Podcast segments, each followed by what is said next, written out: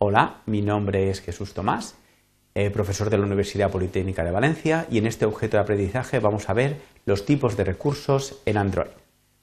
Los objetivos que vamos a cubrir van a ser reforzar el concepto de recurso en Android, diferenciar entre dos clases de recursos, eh, los recursos de fichero y los recursos de valor, y enumerar los diferentes tipos de recursos que tenemos para cada una de estas dos clases. Eh, los recursos en Android es una de las partes más importantes a la hora de diseñar un proyecto, eh, dado que van a permitir definir gran parte de su contenido sin la necesidad de que intervenga el programador. Eh, los recursos han de guardarse en carpetas específicas, como vemos aquí dentro de la carpeta REST, la WAB, Layout, de manera que en función de la carpeta que utilicemos, el sistema ya sabrá el tipo de recurso que estamos definiendo. De forma automática, todos los recursos almacenados en estas carpetas van a poderse identificar gracias a la clase r.java que tenemos aquí. En esta clase vamos a tener un identificador para cada uno de los recursos creados. Eh, según eh, lo que representa, podemos distinguir dos clases de recursos tenemos los recursos de fichero, que eh, va a crearse de forma automática un identificador sin más que coger un fichero y arrastrarlo a la carpeta correspondiente. Y eh, es muy importante pues, usar las carpetas adecuadas porque su tipo se determina directamente según esta carpeta. Pero también tenemos otro tipo de recursos que realmente van a representar un valor. Eh, realmente se van a utilizar para definir aspectos concretos de nuestra aplicación, como son strings, colores, estilos. Eh, se han de almacenar una carpeta específica, en la carpeta res values, pero eh, no un recurso en cada fichero, sino eh, dentro de ficheros XML cuya etiqueta raíz tiene que ser siempre resources. Como ya no se puede aprovechar el hecho de que el nombre del fichero corresponda con el identificador del recurso, va a ser obligatorio que nosotros indiquemos cuál es el identificador para cada uno de estos recursos. Vamos a empezar enumerando los diferentes tipos de recursos de fichero.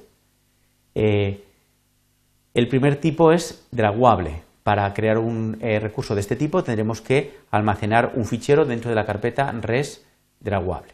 Podemos utilizar bitmaps en extensión PNG, JPEG o GIF, también PNGs en formato 9PAD o ficheros XML con descriptores gráficos. La clase draguable dispone de muchos descriptores XML para definir diferentes tipos de eh, draguables.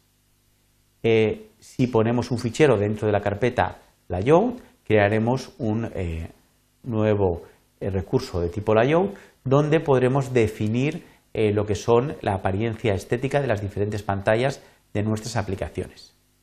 Eh, los recursos de tipo menú se crean dentro de la carpeta menú y eh, corresponden con ficheros XML con, donde describimos cuál es el contenido de un determinado menú.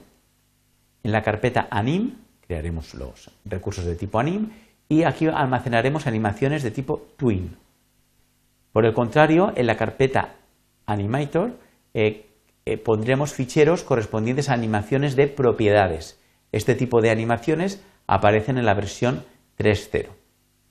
En la carpeta XML pondremos otro tipo de recursos que eh, son ficheros siempre XML, pero no corresponden con ninguno de los tipos anteriores. Un ejemplo puede ser pues, un fichero de preferencias. También tenemos la carpeta RAW, para almacenar ficheros en formato binario. Todo fichero almacenado en esta carpeta no va a sufrir ningún tipo de compresión, como sí que ocurre con los ficheros XML que se intentan almacenar en un formato más compacto. Por ejemplo, pondremos en esta carpeta ficheros de audio, vídeo, cualquier fichero binario. Finalmente tenemos la carpeta values, pero ya eh, va a ser destinada para otro tipo de recursos, los recursos de valor. Bien, estos recursos de valor, como estamos comentando, se almacenan en esta carpeta dentro de cualquier fichero XML, siempre y cuando la etiqueta raíz de este fichero XML sea resources. En un solo fichero vamos a poder almacenar varios recursos, no solamente uno por fichero, incluso de tipos diferentes. En el mismo fichero podemos almacenar string, colores, estilos, etc. El nombre del fichero realmente que contiene estos recursos no va a ser relevante, no va a tener ninguna importancia. Eh, sin embargo, el sistema va a crear automáticamente cuatro ficheros a medida que los necesitemos, string XML, color XML, style XML y dimension XML, con el fin de ayudarnos a gestionar adecuadamente los recursos para que pongamos cada tipo de recurso en un sitio distinto. Bueno, vamos a ver los registros de valor, como eh, si dentro de un fichero de este tipo XML ponemos eh, la etiqueta string, podemos definir un string, por ejemplo, hola mundo, y tenemos que indicarle un identificador, por ejemplo, saludo. Accederemos a través de r.string. El fichero habitual para almacenarlo es string XML, pero esto es solo, digamos, una eh, forma de trabajar. Podemos ¿vale? trabajar como queramos. Eh, dentro de eh, el identificador rcolor tendremos todos los recursos de color, tal y como se muestran aquí, donde podremos definir colores utilizados en nuestra aplicación. Se utiliza un formato alfa RGB, aunque permite cuatro formas distintas de codificar según queramos utilizar un valor entre 0 y 16, entre 0 y 15, mejor dicho, o entre 0 y 255. Esto se trabaja siempre, por supuesto, en hexadecimal, como es la forma de codificar el formato ARG. Eh, dentro del de, eh, identificador RDimen tendremos lo que son los recursos de dimensión. Por ejemplo, podemos poner un dimen con name alto, 2,2 milímetros, que es el alto que vamos a utilizar por defecto en nuestra aplicación para una determinada pues, tipo de gráfico. O tamaño fuente, ¿vale? 16SP. La ventaja de trabajar así es que desde fuera vamos a poder reconfigurar todo lo que es nuestro eh, aspecto gráfico de nuestra aplicación sin que el programador tenga que buscar líneas de código e ir cambiándolo dentro de lo que es la programación en Java. Dentro de Style podremos eh, poner una serie de atributos de estilo que básicamente corresponden con diferentes eh, aspectos que queremos cambiar de una vista. también podremos definir recursos de entero o booleano, simplemente utilizando la etiqueta correspondiente para usar estos valores dentro de nuestra aplicación, o eh, también recursos de ID. Un ID es un identificador a un recurso. ¿Para qué definir esto? Pues si eh, lo habitual es que a medida que definamos un nuevo recurso, este, eh, de alguna manera, se cree a la vez que se define el recurso. Pero es posible que en algunas aplicaciones queramos tener ya definidos algunos identificadores que vamos a utilizar de forma fija y para eso utilizaremos, digamos, esta definición que vemos aquí.